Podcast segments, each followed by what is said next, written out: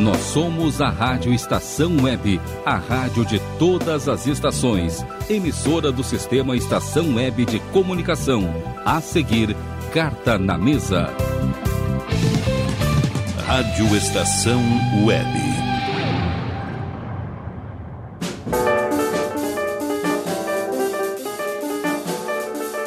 Carta na Mesa. Web começa agora mais uma edição do Carta na Mesa, nesta terça-feira, 31 de março de 2020, 9 horas e 2 minutos, 9 da noite, 2 minutos aqui em Porto Alegre. Cada um na sua casa, como manda a Organização Mundial da Saúde, como manda o bom senso. Igor Natucci, como é que vai, meu amigo? Tudo tranquilo? Tudo bem, Vicente, tudo bem, colegas de bancada, Rogério, ouvintes. É uma satisfação, como sempre, poder participar do programa. E a gente, embora não esteja acontecendo futebol, mas tem coisas para falar a respeito do futebol, tem muita coisa sendo definida, muita coisa que pode eventualmente estar sendo definida, e óbvio, muita memória maravilhosa para a gente tratar no decorrer do programa. Lourenço Fonseca, como é que tá, meu bonito? Tudo bem? Opa, boa noite. Como vamos, os amigos? Tudo tranquilo, bem, tudo ótimo. bem. Coisa boa. Ah, quero começar o programa invertendo um pouquinho só a ordem. Pedir, pedir Vênia para mandar um beijo muito especial para uma ouvinte nossa que acaba dormindo cedo, então eu quero não ter erro nenhum de, de ela ouvir o meu recado.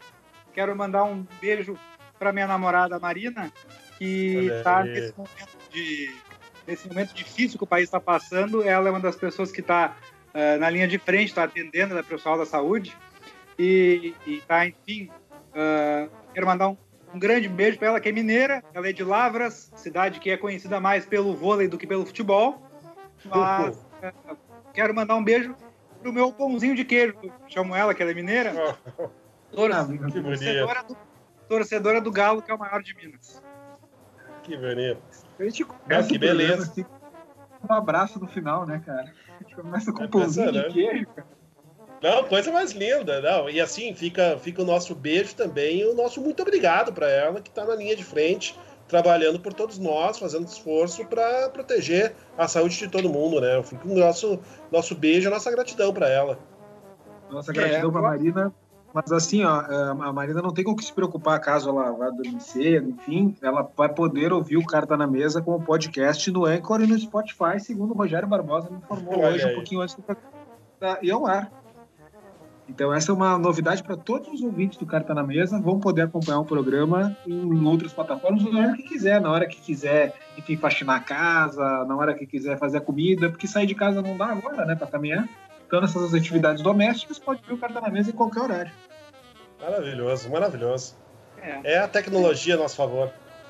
E na Exatamente. verdade, às vezes a gente usa a expressão é, heróis para aqueles que estão é, combatendo uma situação mais de frente, mas assim, na verdade eu entendo que o importante é cada um fazer aquilo que lhe compete, né? E o que cabe a Uhum. nós, também acho que é bom a gente chamar de heróis todos aqueles que, apesar de, de querer sair de casa, de querer conviver mais com as pessoas que amam, ou até porque não, de fazer alguma coisa, algum trabalho, alguma coisa assim, e estão resistindo, e estão colaborando, e estão ficando em casa, e nós estamos dando um exemplo aqui, fazendo um carta na mesa, cada um na sua casa. É verdade. Na verdade, todo mundo quer sair de casa, né? Todo mundo quer ter a liberdade de poder Oh. se movimentar. Eu acho que isso é o que angustia a maioria das pessoas. Mas a gente tem que se conscientizar de que não é o momento para isso. E que a vida eh, normal lá fora, ela não existe nesse momento. Então não adianta a gente sair de casa. O mundo não vai ser como estava três semanas atrás.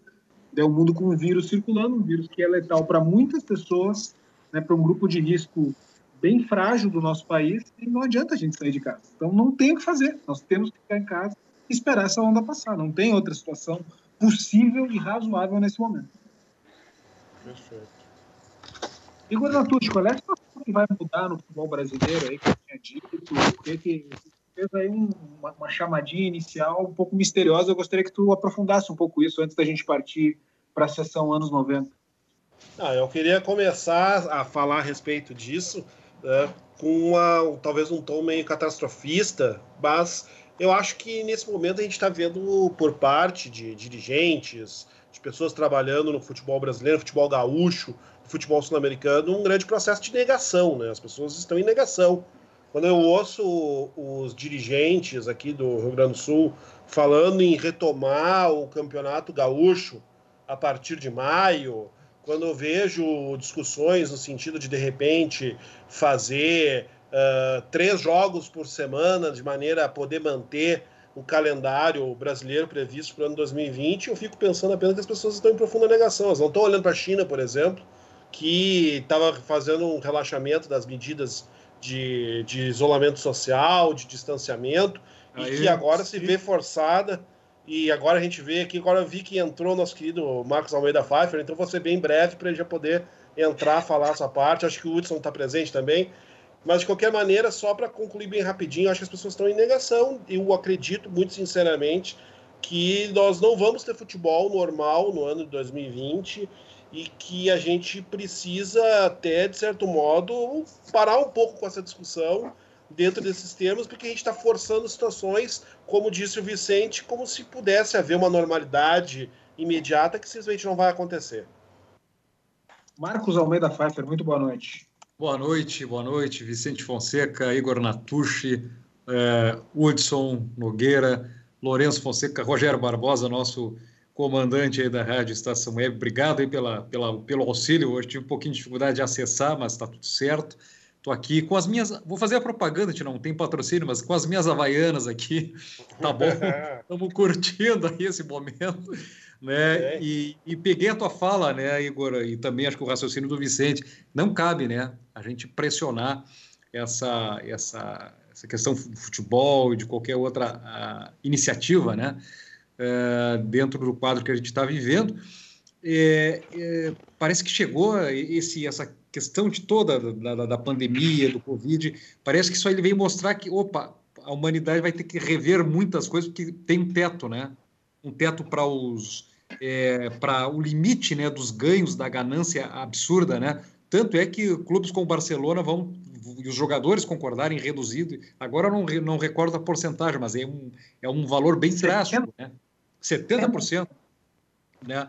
O que 10% disso já estava bem bom para a gente, né? Vou dizer, mas, mas assim, ó, 70%, é, é, imaginem o teto que chegou isso aí, e para ter toda essa uma redução nesse, nesse então é, realmente há uma, um aviso, sei lá, o pessoal que acredita em algo mais transcendental, metafísico, enfim, ou a própria biologia, a própria natureza se é, tentando reacomodar o, o, o, planeta em que vivemos, né?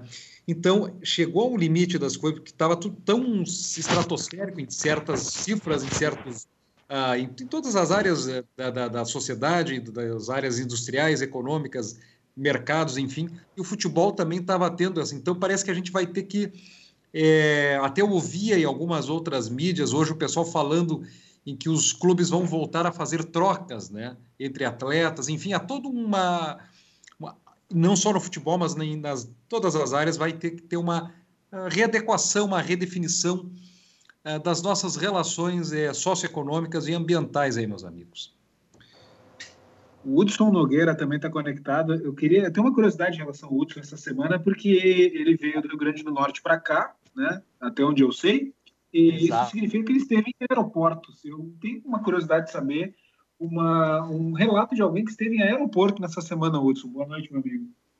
Boa noite, Vicente. Boa noite, todos os amigos e nossos ouvintes aqui do, do Carta.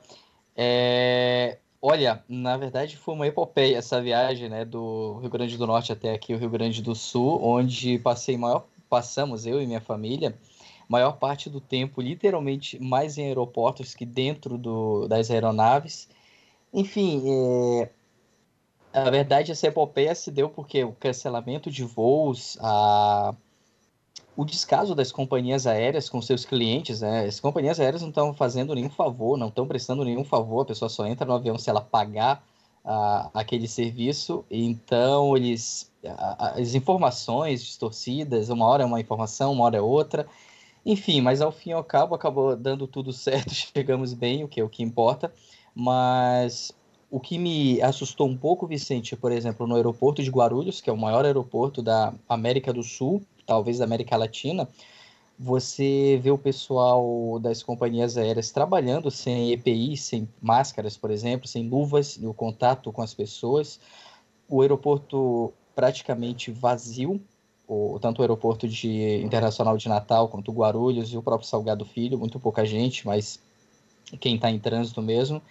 E para dialogar um pouco com o que vocês estavam falando bem na abertura do programa, é, é, impressionante como funciona a mentalidade do estamento brasileiro, porque não só no futebol, mas você passa em um aeroporto vazio, praticamente deserto, e praças de alimentação com estabelecimentos abertos, sem nenhum cliente, com os funcionários sendo obrigados a trabalhar, porque senão vão correr risco de ser demitidos, e você não vê ninguém entrando ali para comprar um cafezinho, para almoçar, nada. Então, vários negócios abertos, e isso representa um pouco de como funciona a elite, a mentalidade de parte do empresariado brasileiro, de quem, ou seja, os donos do poder de fato no Brasil. E dialogando com o futebol, olha a mentalidade dos nossos dirigentes. Nenhuma sensibilidade com o que está acontecendo. Porque na realidade parece que eles vivem em uma outra dimensão, em um outro mundo, você tem a declaração do Guilherme Arana essa semana, ex-lateral do Corinthians, do Sevilha e da Atalanta, no Atlético Mineiro, dizendo: não, os jogadores não têm nada a ver, isso aí, os clubes têm que seguir pagando o salário mesmo se a gente é, tenha que jogar. Quer dizer, eles estão completamente desconectados do mundo, da realidade do qual todo o planeta está vivendo, um choque de que vai muito além da questão de saúde pública, mas mexe muito com o nosso ethos. Então você vê dirigente falando em retomar campeonato, em empilhar jogos em cima de jogos. Não, amigos, não. Semana passada nós já discutíamos isso, especulávamos uma possível saída para um calendário, mas não tem como retomar imediatamente. Então, é, em suma, me alarguei um pouco na resposta, Vicente, mas foi isso. Tá ok, é, Hudson. Uma epopeia para voltar e o que me chamou mais atenção foi isso. A, precariedade nas relações de trabalho e o como funciona um pouco né, da mentalidade do, do empresariado brasileiro. Eu queria, inclusive, pegar esse, pegar esse gancho do, do, do, do Hudson, porque realmente, inclusive, a gente tem vivido essa discussão nos últimos dias, né? Toda essa discussão que a gente tem visto no noticiário é no sentido de se vamos fazer o tal do isolamento vertical, que é uma bobagem, uma besteira, é uma é uma, é uma, é uma espécie de invenção feita por um determinado núcleo para si mesmo, para convencer de que pode colocar os seus funcionários para trabalhar, de que pode fazer as coisas acontecerem. E, e, no fim das contas isso é de uma futilidade absoluta, porque as pessoas não vão sair das suas casas para comprar blusinha agora. As pessoas não ah, vão sair, não vão sair, da, não vão sair das suas residências para comprar um eletrodoméstico. Elas não vão, elas não vão fazer essas coisas. As pessoas, as pessoas estão com medo, as pessoas estão preocupadas, as pessoas não, não têm cabeça para consumo. O consumo perdeu sentido neste momento. E a gente de novo puxa para o futebol, no qual se, porque por exemplo, se pensar em retomar o campeonato gaúcho em maio, é porque a pessoa está só olhando para as contas que tem que pagar, tá olhando pro para os cifrões que está deixando de lucrar ou que eventualmente vai ficar devendo para a televisão, porque no mundo real, no mundo onde as coisas efetivamente acontecem, isso é absolutamente impensável, não, não tem como acontecer. Eu, me parece muito claro que é um grande, é um grande ecossistema de auto-engano que está se construindo dentro do ambiente do futebol, que vai ser como essas pessoas que querem que se tenha trabalho, quando não há motivos para pessoas consumirem, vão ser todos atropelados pela realidade. A realidade é que daqui a duas, três semanas nós vamos estar chegando no nosso pico de mortes no Brasil, muito infelizmente. E essa realidade vai atropelar as pessoas, vai atropelar essas quimeras, esses delírios de que é possível retomar a normalidade para um estalar de dedos, seja no futebol, seja na vida. Bem isso. Que bom que a gente se deu conta antes de, de acontecer esse pico, né? Que bom que o Brasil tomou providências antes de países mais desenvolvidos que o próprio Brasil, né? Como Itália e Espanha, para que a curva não seja tão agressiva aqui como nesses outros países. Agora, o que tem de gente querendo que isso uh, não aconteça e negando a realidade, que, enfim, é um, não é uma questão apenas do futebol, acho que está em toda a sociedade há algum tempo já aqui no Brasil, né? nessa onda de desinformações que existem e circulam pela internet, uh, é uma coisa impressionante. E graças a Deus as pessoas estão dentro de casa e estão, 99% dos casos, respeitando todas as recomendações que se fazem de não sair à rua. É, teve um, um, biólogo do, ontem no programa Roda Viva, da, da TV Cultura, agora não recordo o nome, um jovem biólogo, até os seus 35, 36 anos, e ele está muito, é, enfim, é, é, uma das grandes autoridades para falar assim, em termos no, assunto, tanto que foi a Roda Viva, e ele disse que estão repostando também essa declaração dele, é... de que, que as pessoas que estão querendo, que estão imaginando que vão voltar para o mundo como era antes, não vão voltar mais. Imaginar o, o voltar à vida que tinham antes, né? Antes da, porque a, a, houve com, com essa pandemia e com há uma reorganização to, totalmente diferente das relações, enfim, e as, e as transformações que vão advir com isso, né, pessoal? É verdade, Marcos. Uma coisa que eu falava antes de, de tu te conectar no programa, é justamente isso. Não adianta sair para a rua agora. Né? Nós não, a vida normal não existe ainda. Né? Tem que esperar um pouquinho mais. Essa coisa eu estava lembrando, se pessoal, a, até a questão das, das da, daquela, da, daquela carreta irresponsável que teve, né? Enfim, eu, eu acho que o Dias Gomes não, nem o Dias Gomes teria tanta imaginação para vislumbrar um cenário. se ele fosse fazer alguma uma dramaturgia, ele acho que ele não não chegou a tanto né, ao, ao, imaginar, ao escrever lá o Saramandaia, depois o Rock uhum. Santeiro, mas enfim, é, é, algo nesse sentido, né, algo nesse surrealismo, nesse realismo fantástico aí. É, eu, eu até acho que o Hudson está uh, desconectado no momento, mas, mas eu vou, creio que ele está ouvindo, eu vou aproveitar para respeitosamente abrir uma pequena divergência. Eu acho que Uh, se eu entendi bem, ele criticou um pouco a postura de alguns jogadores que, de forma alienada, eu até concordo com isso, uh, estão tratando do problema, vamos dizer assim, como se não fosse deles, quando na verdade é toda a sociedade, toda a sociedade que se exige sacrifícios. Mas eu penso que assim a questão é bastante complexa, a questão de salário de jogador, se cabe ao clube repassar o, o ônus, o risco da atividade ao empregado. Eu entendo que, claro, o jogador de futebol, aqui, alguns, uma pequena exceção, e é o caso, com certeza, o caso que ele se refere, uh, ganha muito, né? É o caso do Guilherme Arana, como ele citou, os jogadores até ganham mais, e, mas entendo que, sim, é uma questão bastante complexa. Os clubes também uh, têm, os clubes de ponta também têm orçamentos milionários, né? tem, uh, muitas vezes não pagam os jogadores em dia, apesar desses orçamentos milionários, são mal grande parte, então, assim, até acho razoável quando um, os jogadores fazem alguma sessão, entendem a situação, aceitam parcelar alguma coisa, mas eu entendo que não passa pela corte de, ou pela, pela pelo sacrifício de salário de, do, do, empregado, quem quer que seja, uma situação como essa. Agora entendo que é uma situação excepcional e que as saídas também acabam sendo excepcionais. É, na verdade, vários setores da sociedade estão tendo que, que abrir mão, né, uh, de certa forma, enfim, por, por, por conta de impossibilidade de, de, de, por exemplo, mercadinhos, os seus funcionários não têm recurso, não têm receita, fica, não tem como pagar, enfim. Uh, então, todos os setores da sociedade, de certa forma, estão abrindo mão forçadamente por conta dessa situação, e é justamente por conta disso que eu acredito que no momento em que as coisas voltarem ao normal, também vai haver uma compreensão de que, enfim, o mundo está aí e as coisas agora precisam andar, né? Eu espero que, enfim, quanto mais uh, puder andar perto da normalidade anterior, melhor.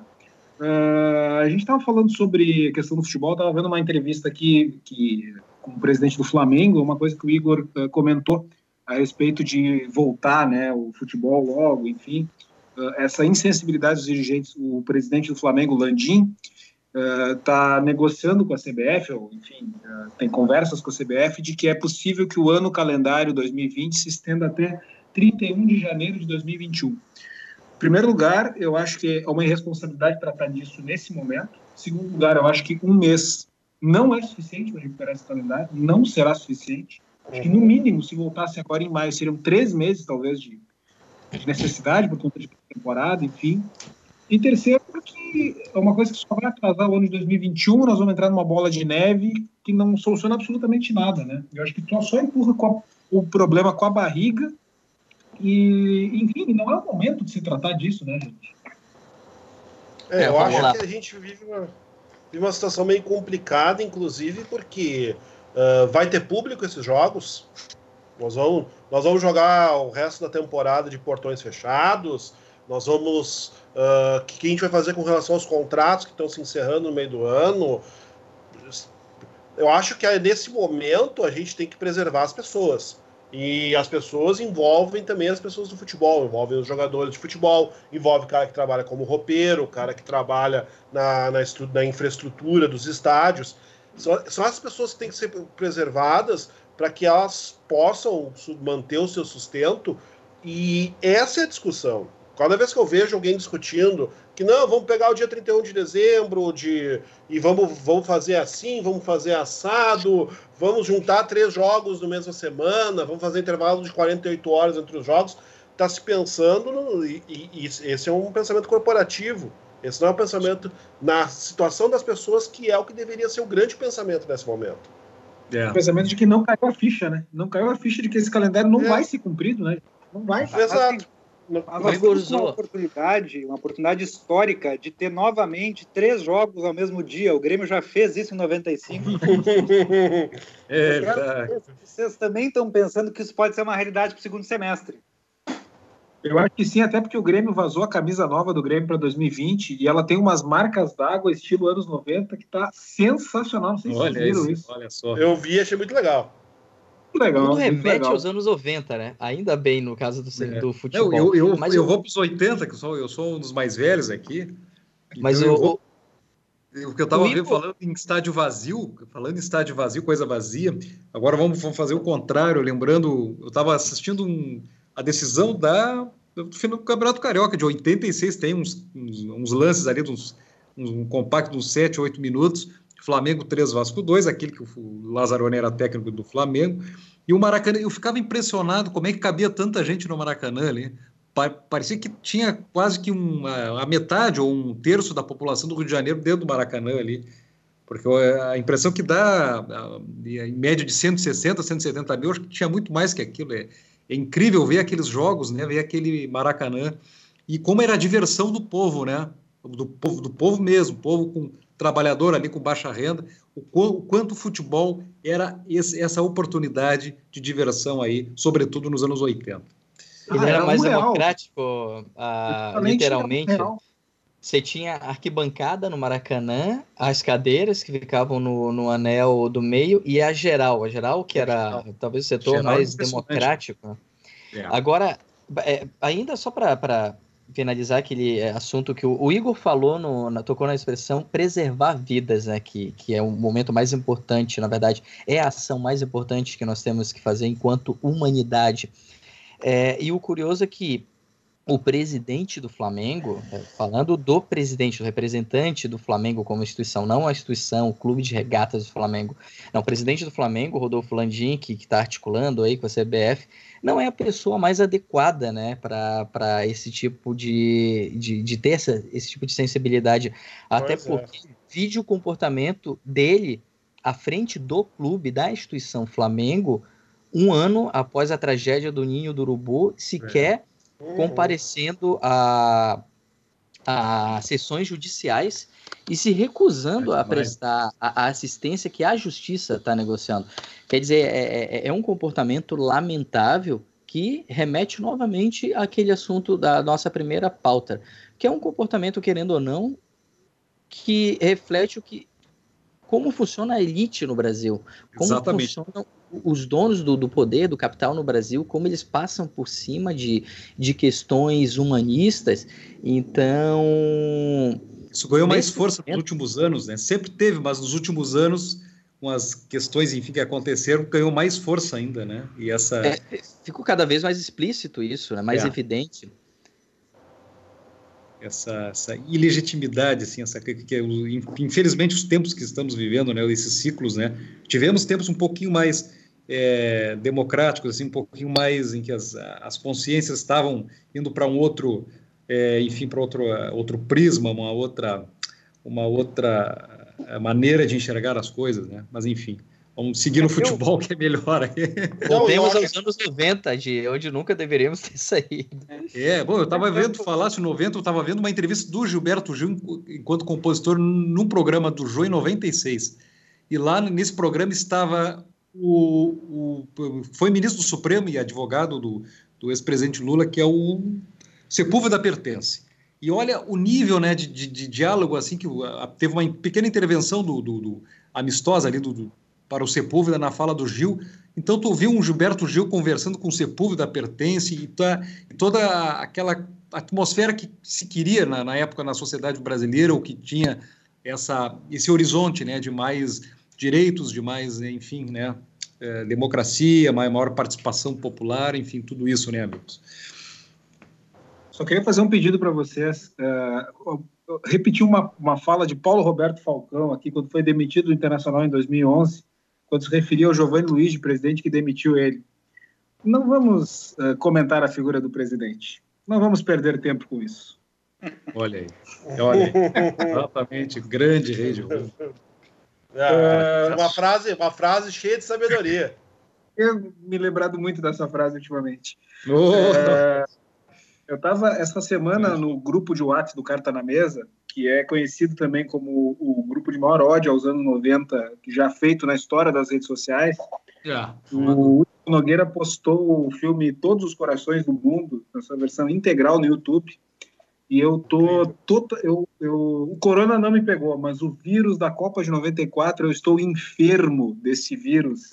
Há uma semana não consigo, não há remédio que me faça me curar desse vírus, meus amigos. Vicente, eu vou usar uma frase, vou usar uma frase do, do Lourenço, quando ele falou, na nossa, se eu não estou equivocado, foi na nossa última reunião dentro do, do estúdio da Rádio Estação Web, na saudosa Copa de 2008, e ele disse que se cada dia, nós seres humanos, os 7 bilhões de, de Homo sapiens que habitamos esse, e pesamos sobre esse planeta, se cada dia nós dessemos 5 minutos do nosso tempo, cada ser humano, para ver 5 minutos, um pouco, um pequeno resumo do que foi a Copa de 94, com certeza seria um mundo muito melhor.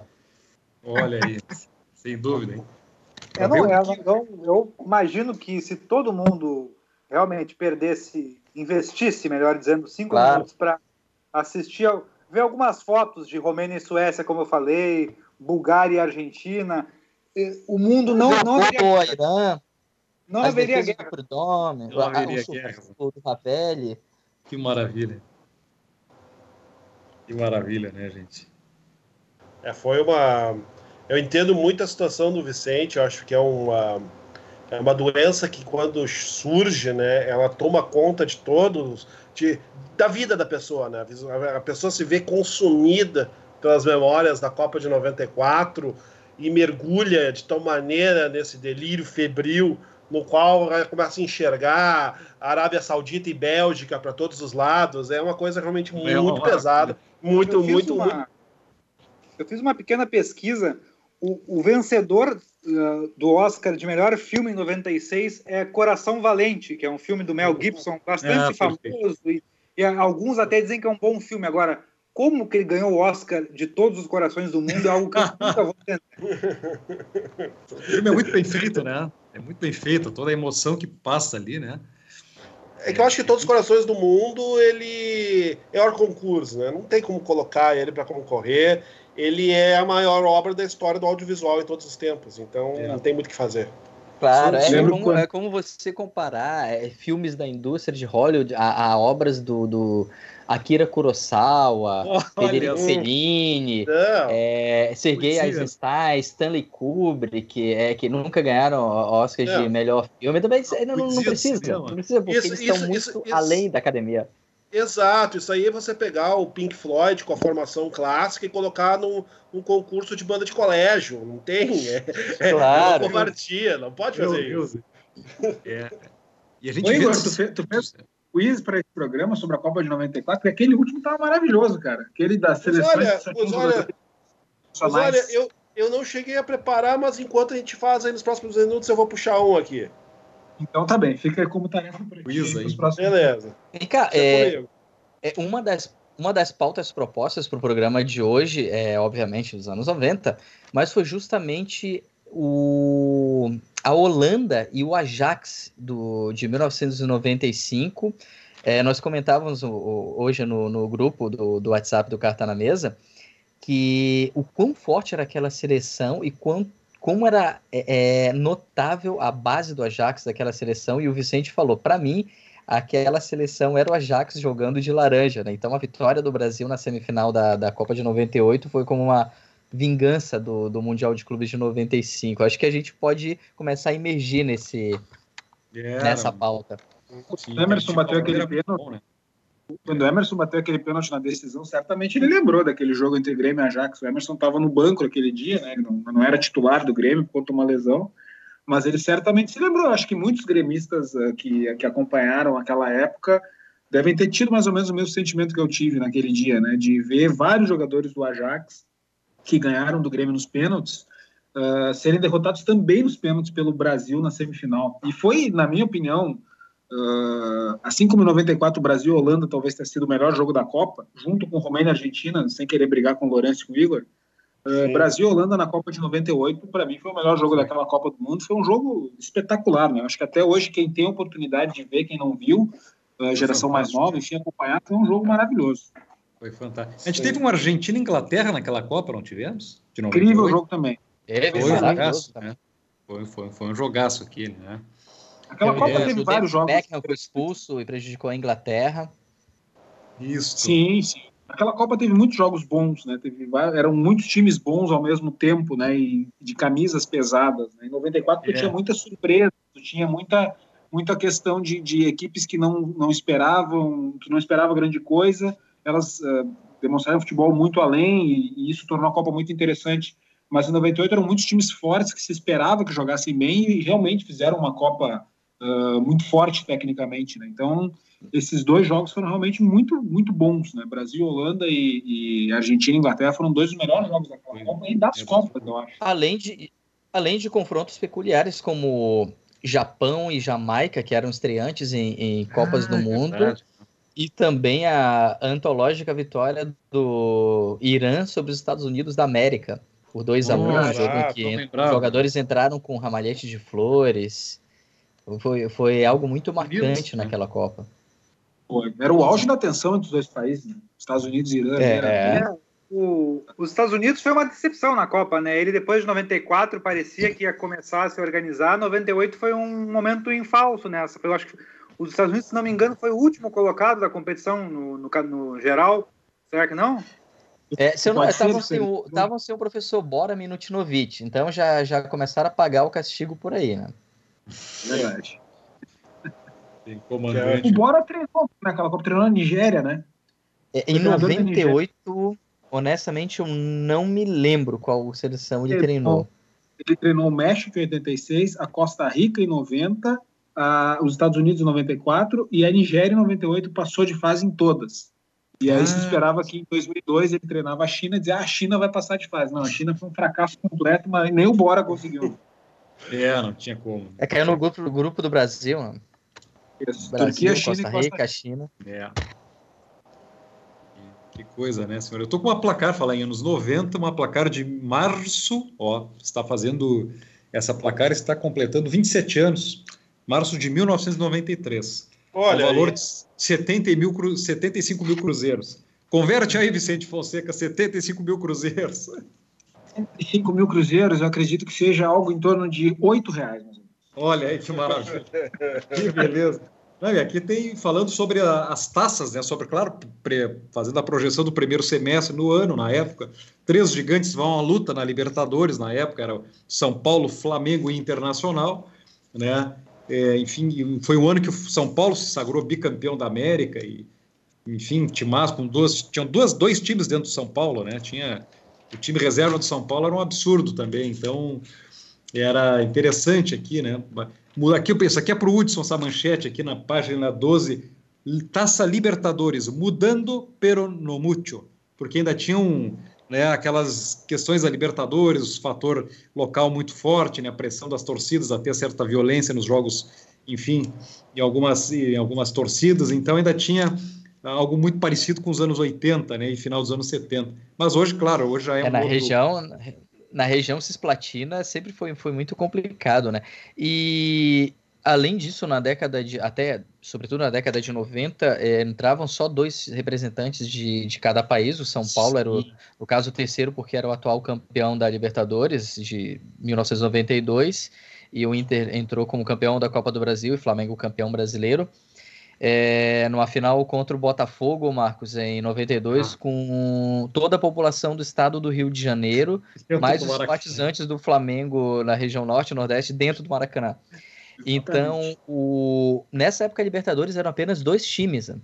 Então, você tinha difícil. Né? dois é. times do Brasil em um grupo, dois do Paraguai no mesmo. Então você ia ao Paraguai e fazia dois jogos, uma na quarta-feira contra o Olímpia, na sexta contra o Cerro Portenho, ou na terça ou na quinta. Enfim, então eram tempos saudosos é, onde só passavam dois também, às vezes o terceiro melhor de cada, de cada grupo. Ali também passavam três, passavam três porque eram 20, quatro grupos de cinco. Aí tu passava três de cada grupo, dava 15, e mais o campeão entrava nas oitavas, fechava e, nas Exato, o campeão entrava nas oitavas. Exato, então, de vez em quando. O, o Grêmio, se não me engano. O Grêmio, se não me engano, em 98, foi o último a entrar nas oitavas. Entrou contra o Vasco, justamente o Vasco com um timaço acabou eliminando o Grêmio. Yeah, o Grêmio exato. perdeu para o Vasco nas quartas aqui, né? Ele pegou o Nacional do Uruguai nas, nas oitavas. Ah, é, yeah. foi Nacional tu tinha, tu podia, sempre quando uh, o país tinha o campeão, é verdade, né, esse, esse, campeão ele era forçado a cruzar com o clube do próprio país nas oitavas, para porque, enfim, tu não podia ter dois times do mesmo país na semifinal, era o regulamento que a Comebol fazia. Isso, exatamente. Isso aí. Tu sempre tinha, o São Paulo uh, pegou, não, o São Paulo pegou o News Boys porque o Inter caiu, né, na primeira fase, mas tu tinha Grêmio e Botafogo nas oitavas de 96, 96. e o Grêmio era obrigado a cruzar com o Botafogo, que era o pior brasileiro na primeira fase, e nas quartas foi forçado a cruzar com o Corinthians, uh, porque tu não podia ter dois times do mesmo país na semifinal. Então tu tinha todas Isso. as peculiaridades do regulamento, né? Uh, que era muito diferente do que é hoje em dia, que tu pode ter três times do mesmo país na semifinal. É, o regulamento é. hoje em dia é bem diferente. E não tinha saldo é. qualificado, cada cartão amarelo era, era dólares para comer tu não tinha suspensão. Né? Então tu tinha todas essas, essas pequenas coisinhas assim que, que davam um, um tom assim diferente para Libertadores. Outra coisa, poder pegar o Minervém nas oitavas de final é uma coisa é, maravilhosa. É, né? É. O Minervém uh, enfrentou o Corinthians nas quartas de final da Copa Comembol de 1994. Nossa. E aí o Corinthians classificou, jogou contra o Expressinho do São Paulo, comandado por Murici Ramalho, foi eliminado nos pênaltis graças a uma cobrança pífia de Marco Antônio Boiadeiro. Mas, vocês não acham? Vocês não acham que a gente tinha que ter um campeonato na América do Sul que o critério para entrada dos clubes participantes fosse o nome? Ah, juntar, os, ah, juntar, juntar, as, juntar as 24 equipes sul-americanas com os nomes mais sonoros e fazer um campeonato.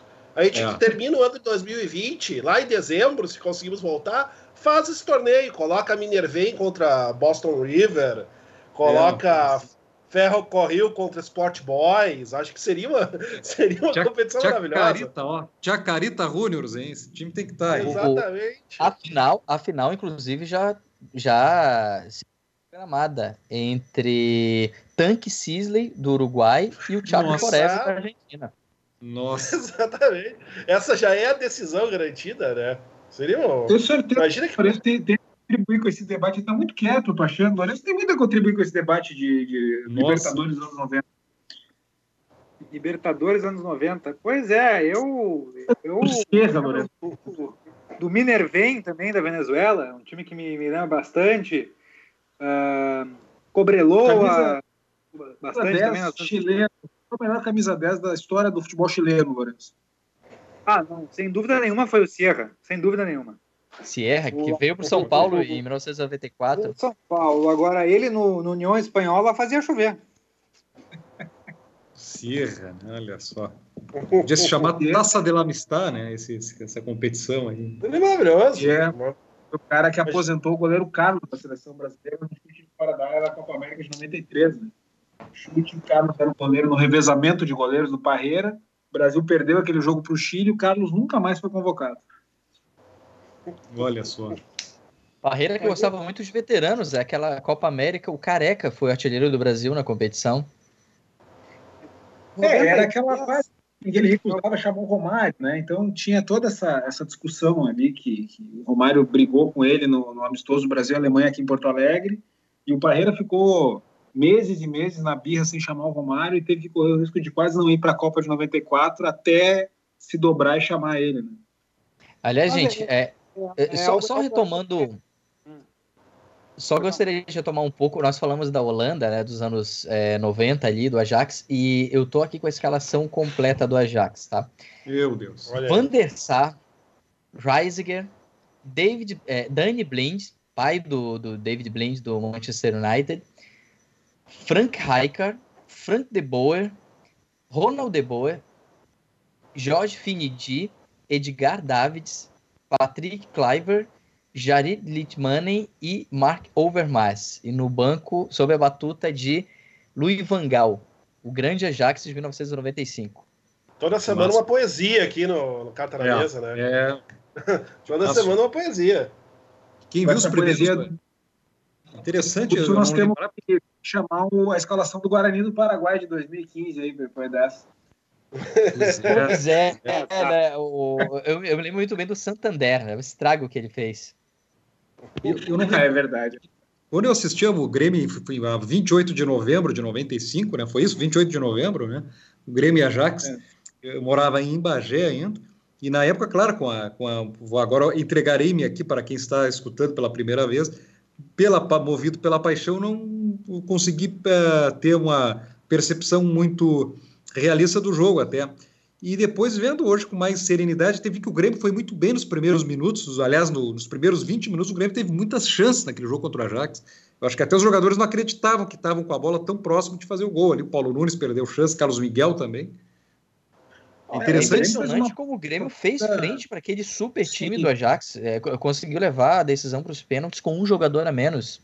Ah, é, o Grêmio fez frente para como raros times sul-americanos conseguem fazer hoje em dia, né? E, e foi e realmente assim, o começo do jogo foi melhor, depois o Ajax controlou e depois da expulsão do Rivarola, uh, o Grêmio se postou de uma maneira um pouco mais equada para tentar explorar contra-ataques e em várias oportunidades teve chance de fazer gol.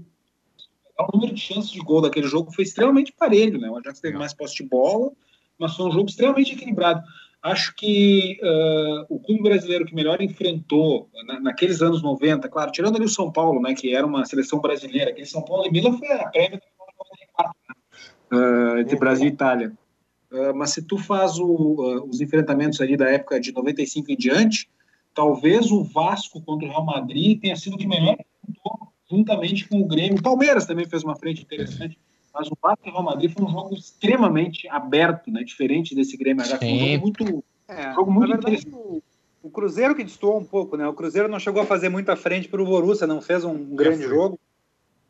O, os demais brasileiros me parece que, que mantiveram a base do time, isso é uma coisa importante também, e fizeram enfrentamentos com o que tinham de melhor. O Cruzeiro, eh, lembro que o Cruzeiro contratou especificamente para o Mundial o Bebeto, o Gonçalves, se não me engano, o Donizete Pantera, pode ser isso? Exatamente. e Nelsinho Batista de técnico. Hum. Como é que foi? Desculpa. Nelsinho Batista de técnico. É, nesse caso, poderia ter o Pelé jogando pelo Cruzeiro, que eu acho que não faria muito. É.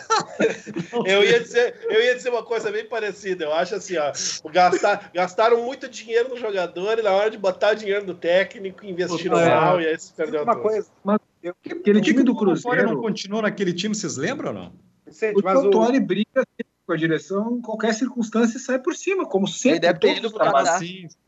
Ah, mas olha, o, o, o, o time ir para o Mundial com o Nelsinho Batista é o equivalente aí num casamento com o Nike Shocks.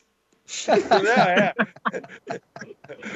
Parece, merece parabéns pela coragem, porque noção não tem nenhuma. Aquele time do Cruzeiro, o Cruzeiro já teve times bem melhores que aquele campeão da Libertadores de 97. Sim, né? sim. Aquela Libertadores, o Cruzeiro ganhou por algumas circunstâncias muito específicas. Eu, claro, aí vai, vai um pouco da questão clubística, né, de quem está ah. vendo por um lado. Eu vejo o Grêmio entregar duas vezes aquela Libertadores para o Cruzeiro. Né? Uma quando deixou de ganhar o jogo aqui em Porto Alegre na primeira fase, quando o Cruzeiro estava praticamente eliminado. E, e, nas quartas de final, quando o Grêmio tinha o time melhor que o do Cruzeiro, mas enfim, por conta aí de convocação para a Copa América, o Zagallo chamou o Paulo Nunes, aquela história toda, o Grêmio acabou se desfalcando do seu melhor jogador É. e ainda assim quase eliminou o Cruzeiro também. Né? Então, uh, o Cruzeiro teve times melhores, em 96 o time do Cruzeiro era melhor, em 98 o time do Cruzeiro, vice-campeão brasileiro, na minha opinião, era bem melhor que aquele. Forte, é. Era bem Era melhor. muito bom o time de 98 do Cruzeiro, Gotardo na zaga, Dida, Fábio Júnior no ataque, Valdo no meio de campo. Muito massa. É, É, e esses os dias times de no- 2003, 2013 e 14, que para mim eram bem melhores que esses de 97. É. E não, e tanto que a decisão aquela foi Cruzeiro e Sporting Cristal também. Foi uma Libertadores atípica, né? Também de. Enfim, acho que o Sporting tirou o Racing, se não me engano, naquela época. Né? Sim, sim. Com E o 120 Cruzeiro mil pessoas no Mineirão, Marcos. Como? É, Com 120 mil pessoas no Mineirão, Marcos. Você que 120. gosta de, de público Nossa, dos é anos time- 80 e 90. Gol do Elivelton. Que público, né? Velho. 120 mil tinha gente sentada em cima da trave da goleira. Nossa. Parte, Não grande parte de Belo Horizonte lá. Não, isso não, eu não tô falando isso para causar nenhum tipo de demérito ao Cruzeiro. Não, Sim, não, são mas- 23 anos, eu tenho aquela derrota, tá? Mas eu, é, é só por uma questão assim, de que o Cruzeiro e, talvez tivesse que se reforçar mesmo para o Mundial. Só que não vai se reforçar há 15 dias de começar com É, interessante esses detalhes, ó. O Corinthians fez com o Guerreiro contratar um jogador seis meses antes, e aprimorando e colocando no time para chegar entrosado no Mundial e não formar um time apenas para aquela partida. Né? E detalhes, eu não, eu não lembrava do Bebeto no Cruzeiro. Olha que interessante ter disputado né, aquela Mundial lá contra o Borussia É, eu acho que o, o Grêmio também. Esses dias o- eu estava acompanhando o Zé Nascimento, que já participou muito do Carta na Mesa, até vai um abraço Zé. pro Zé. Grande abraço. O Zé fez uma, uma releitura eh, dizendo que o Grêmio deixou de encarregar um tricampeonato em 95, 96 e 97. E eu fiz uma ponderação que em 96 tinha, além do América de Cali, que ganhou do Grêmio em dois jogos muito, muito parecidos, que ainda tinha o River Plate, que era um time realmente muito forte também, que não dá para dizer que o Grêmio ganharia naturalmente aquela E era, muito, Libertadores. era muito difícil, né? É.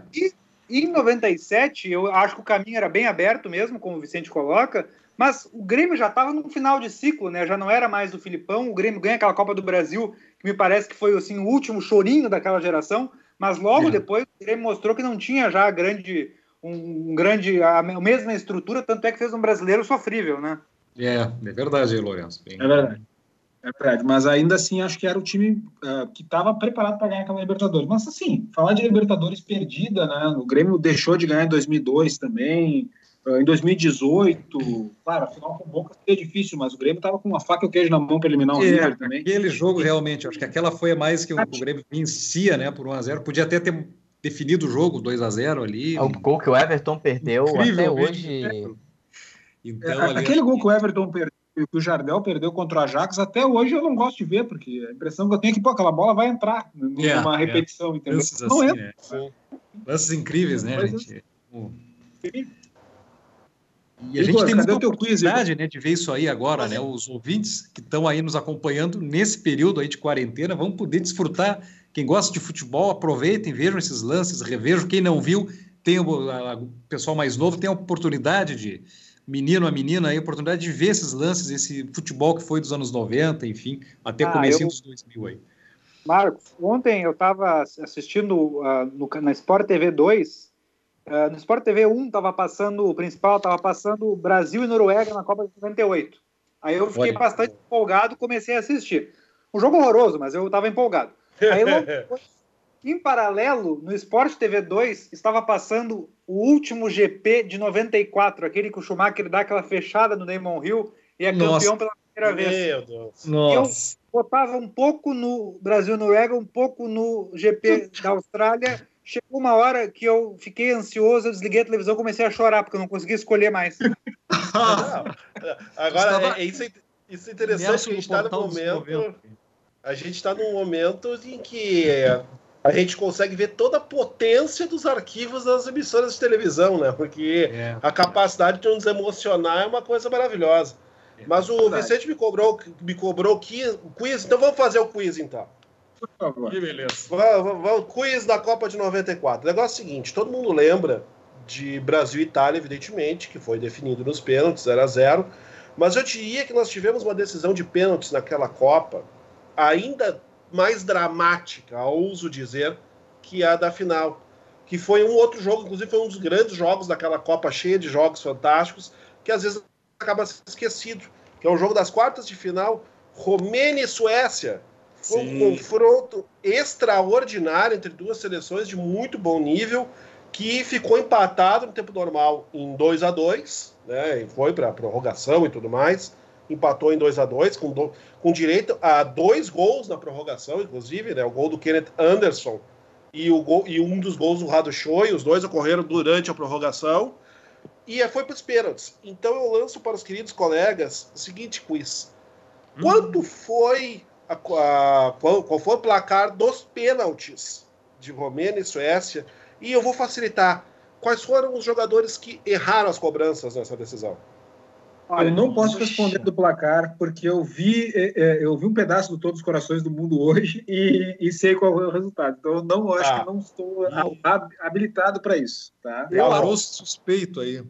Que o jogador da Suécia, o jogador da Suécia, o jogador da, da, da, Romênia que errou, eu não lembro porque eu tenho um bloqueio psicológico que é um trauma para mim. A Romênia está caindo fora. Então, justo, justo. Mas o primeiro a errar com o pênalti, se não me engano, é um jogador chamado Mild, da Suécia. Pode ser? Correto, exatamente. Foi o Mild que errou o pênalti para a Suécia. Ele e apenas lembro, ele.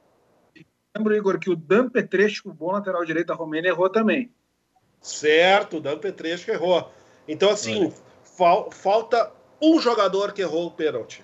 Foram três jogadores que erraram o pênalti naquela decisão. Olha aí. O Mild para a Suécia, Dan Petrescu para a Romênia e. E um zagueiro da Romênia, eu acho. Pode ser o Belodelic. Oi? Belodelic da Romênia, que errou outro? Vocês foram muito bem, parabéns. Sim, foi o Belodedic que errou o último é. pênalti daquela decisão. Memória, hein? Eu sabia que era um zagueiro, mas não lembrava qual.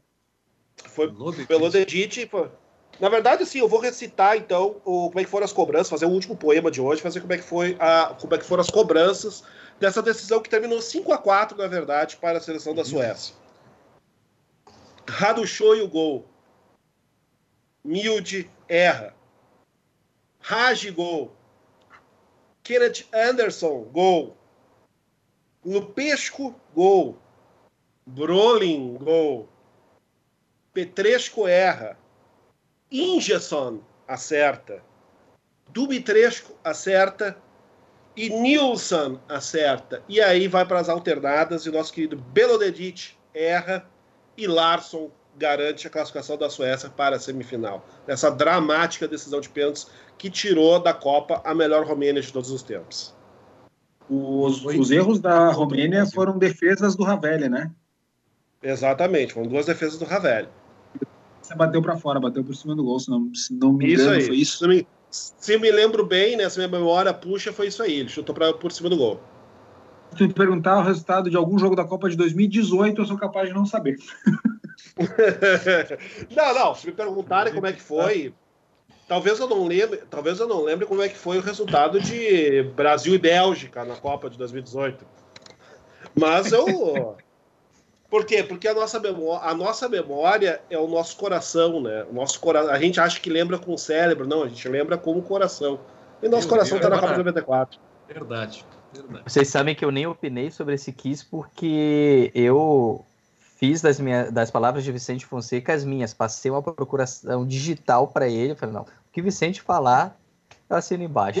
Mas não lembrava, senhores. Não lembrava, hipótese alguma é, não, aliás, tem que fazer mais um, um exercício. Que lindo, né, gente? Não, vou, vou, fazer um bem rapidinho antes de acabar o programa, então.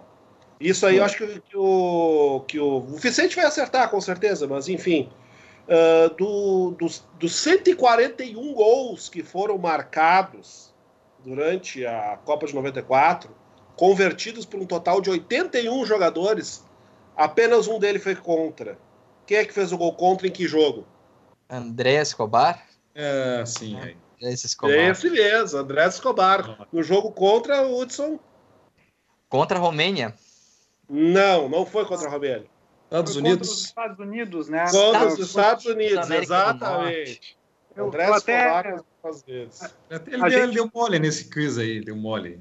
A Sim, gente, no, no, grupo do, do Carta que nós temos para discutir assuntos importantes, ou leia-se Copa de 94, eu até lancei uma, uma tese e lembrei desse jogo. A minha tese é que a Colômbia, que é muito lembrada pela decepção que foi naquela Copa, mas às vezes eu vejo que tem um certo, uma certa narrativa de fiasco da Colômbia, como se ela tivesse não jogado nada. E eu, analisando os jogos da Colômbia, eu questiono um pouco isso. A Colômbia não jogou tão mal assim a Copa de 94. Ela pegou a Romênia, perdeu um jogo para a Romênia, um jogo justo. A Romênia fez uma grande atuação, mas a Colômbia, o placar de 3 a 1 para a Romênia não diz exatamente o que foi o jogo. E contra os Estados Unidos, que foi o jogo que eliminou a Colômbia, a Colômbia vinha melhor no jogo, criou inúmeras chances, mas daí um gol contra essa infelicidade do Escobar uh, acabou, uh, enfim, selando o destino dela. Que era um excelente caindo... zagueiro, André Exato. Escobar. E, uma e, ela, e, a, e... Zagueiraço. E, e como a Colômbia chegou forte para aquela Copa, né? Com muita com credibilidade, com muita. É. é. Foi uma coisa acima de. Enfim, essas coisas do futebol, né? Colômbia ah, chegou diga, ali. Cria, forte, criou expectativa, Pelé, né? Se criou expectativa. É, o Pelé, o Pelé zicou a Colômbia, disse que a Colômbia era a favorita ao título. E, e, claro, tudo por conta da expectativa que se criou também, né? O 5x0 da Colômbia fez na Argentina, é, é, mesmo dentro da campanha da Colômbia da eliminatória, que foi muito boa, ele foi totalmente fora da curva. A Colômbia é, ganhou da Argentina. Quer dizer, não foi assim, meu Deus, é a, a seleção de 70 jogando. Né? Na verdade, Isso. se criou toda uma aura é. em cima da Colômbia. E, enfim, era um, era um ótimo time, tinha ótimos jogadores tecnicamente, mas não, não, não tinha como ser campeão do mundo. Talvez não. se falava muito de uma semifinal Brasil e Colômbia, né? Se cada um chegasse como primeiro do seu grupo, poderiam se enfrentar na semifinal. Uh, é. que talvez isso... Fosse, né? Sim, e isso que o Lourenço falou, eu tendo a concordar com ele, eu acho que se cria uma narrativa de fiasco que é um pouco romantizada. Quando se olha o grupo, né, quando se olha o grupo A, o grupo do qual a, a, a Colômbia participou, uh, foi Colômbia, Romênia, Suíça e Estados Unidos. Uhum. Antes da Copa, antes da Copa aí que tá, aí que tá, Pfeiffer. Antes da Copa esse grupo não parecia tão forte. Porque era a Romênia, uma seleção periférica da Europa, a Suíça, que nunca apresentou um futebol maravilhoso, e os, Estados Unidos, casa, que eram os donos da casa, mas eram considerados pernas de pau, não sabiam jogar futebol. E tinha uma e equipe na, forte, né? E na prática, exato, na prática, esse grupo se mostrou muito mais difícil do que ele parecia antes da Copa começar. E tinha uma, uma questão também que é, que é importante, até para o ouvinte, às vezes, que é, que é mais novo, enfim, que não, que, ou que não lembra também dessa situação. Muitos jogadores colombianos a gente pode até ver se isso é uma desculpa ou não, mas muitos deles acreditam ao clima de tensão que eles tinham. Os jogadores eram frequentemente ameaçados pelo, pelo cartel colombiano. Uh, já vi relatos de jogadores dizendo que logo antes do jogo ligavam para eles dizendo dados da família, coisa assim, para os jogadores ficarem pressionados a ganhar. E Nossa, aquela seleção é uma seleção trágica, né? Além do Escobar, é. que fez o gol contra e um mês depois foi assassinado, aliás, durante a Copa do Mundo mesmo, foi assassinado de volta à Colômbia, uh, talvez, circunstâncias não esclarecidas, há uma curiosidade, um jogador chamado Gaviria, que era do meio de campo da Colômbia, fez um gol contra a Suíça na Copa do Mundo, e em 2002, jogando pelo Deportivo Cali, um treinamento, ele sofreu uma descarga elétrica, um raio, no meio do gramado, e faleceu. Nossa, isso. Nossa. Que horror. Que horror. Senhores, é. 10 horas da noite, uh, tem que encerrar o programa. Sessão abraços aí de vocês, Marcos Almeida Pfeiffer. Olha, comentário final. Olha, um abraço aí, é, que é aquele abraço, como diria Gilberto Gil, né? É aquele abraço e, a, e as coisas dentro dentro da, do coração de cada um da, de nós continua lindo, né? A, a gente vai se transformando, vai aprendendo com esses tempos, né? E muita muita paciência, muito amor no coração e aos novos, às novas gerações, os menores, os miúdos, né? essa gurizada que está nos ouvindo, aproveitem esse repositório digital maravilhoso que é o YouTube para verem jogos de documentários também excelentes sobre a, a nossa história e, sobretudo, é, questão aí do, do futebol, aproveitem para entrar em anos 80, anos 90 e é, terem uma ideia do, que, do tempo que vocês não viveram, mas de como é que vivemos, de certa forma, parar até aqui. Então, a história está nesse repositório digital maravilhoso, entre eles, que é o YouTube. E está sendo uma alegria toda terça-feira a gente se reunir, né, ouvir uh, está mais próximo de vocês aí, de Lourenço Fonseca, de Hudson Nogueira, está próximo da gente, agora veio ao, voltou, veio do Rio Grande do Norte para o Sul.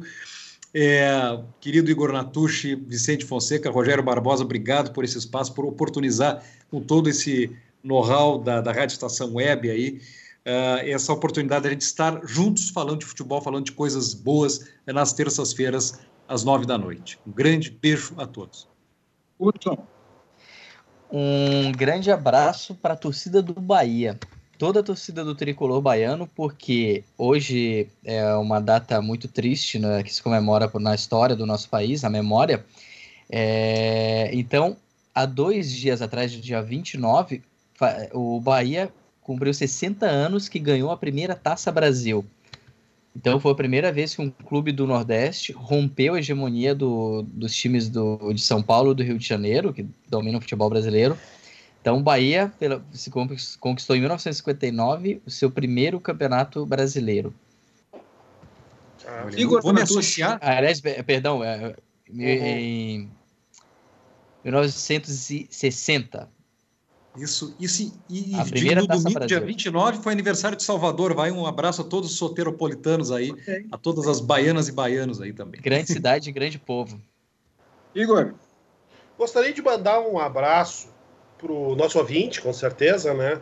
O goleiro Rusto, ex-goleiro Rusto, ídolo da seleção turca do Barcelona, que chegou a ser praticamente desenganado no noticiário hoje. Infelizmente, Parece ter sido um erro de interpretação. Ele está se recuperando bem. Foi acometido pela Covid-19, mas está se recuperando bem. Esse que é também uma das grandes figuras do futebol internacional. E a partir dele, do abraço a ele, eu mando abraço para todos que, infelizmente, contraíram essa doença, que estão nesse momento tentando se recuperar e a gente torce que se recuperem. A gente muitas vezes acaba lembrando, com toda a justiça, de todo o esforço que está sendo feito para conter essa, essa pandemia, mas fica o meu abraço e meu desejo de pronta recuperação, de que todo mundo fique curado rapidamente, todos que no momento estão encarando essa doença bastante complicada que é a Covid-19. Lourenço. Bom, eu comecei o programa invertendo um pouco a ordem, já mandando um recado muito especial, mas eu vou aproveitar então e mandar um abraço pro, novamente para o nosso querido ouvinte Eduardo Amavisca, ele não perde um programa, né? Desde a época, olha, desde antes da Copa 2018, ele já nos acompanha e sempre está presente. Então, quero mandar um abraço para ele enorme. Um abraço para os amigos, é sempre bom a gente estar, tá, apesar de a distância estar perto, é uma maneira de se conectar. E felizmente a tecnologia permite que a gente continue nos aproximando mesmo em momentos como esse. Então tá, pessoal. Com isso a gente encerra o Carta na Mesa de hoje. Na técnica, o nosso querido Rogério Barbosa, a quem eu mando o meu abraço, né? Rogério, aos amigos da mesa, aos queridos ouvintes. Como é bom, né, diante de tantas coisas acontecendo, a gente poder, é, ao ficar em casa, poder é, procurar um conteúdo qualificado, coisas mais é, sobre futebol antigo, sobre outros aspectos. No dia a dia a gente não tem tempo né, de, de, de parar e olhar vídeos de, de, não precisa ser só de futebol, outro conteúdo que você se interessa, e às vezes não tem tempo como é bom a gente poder desfrutar desse tempo que a gente está tendo agora, fazer coisas úteis para nós e para nós, seres humanos, também melhorar. Então, é um desejo a todos e que, por favor, por mais importante que seja a pessoa que diga que não, permaneçam em casa. É o mais sensato, é o correto, é o que devemos fazer. Um abraço a todos e até semana que vem.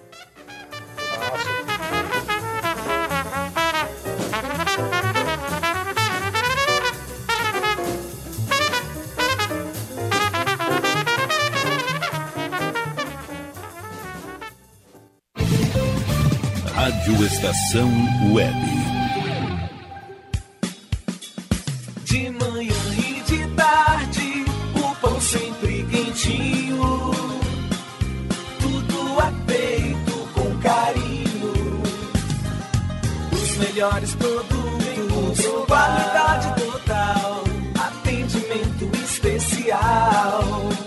No Mini Mercado Alves você encontra o maior e melhor pão, sempre fresquinho. Se quiser de um dia para o outro, reserve hoje para saborear amanhã. Mini Mercado Alves, Rua São Francisco, 664, em Porto Alegre. Fone 51 3907 4008.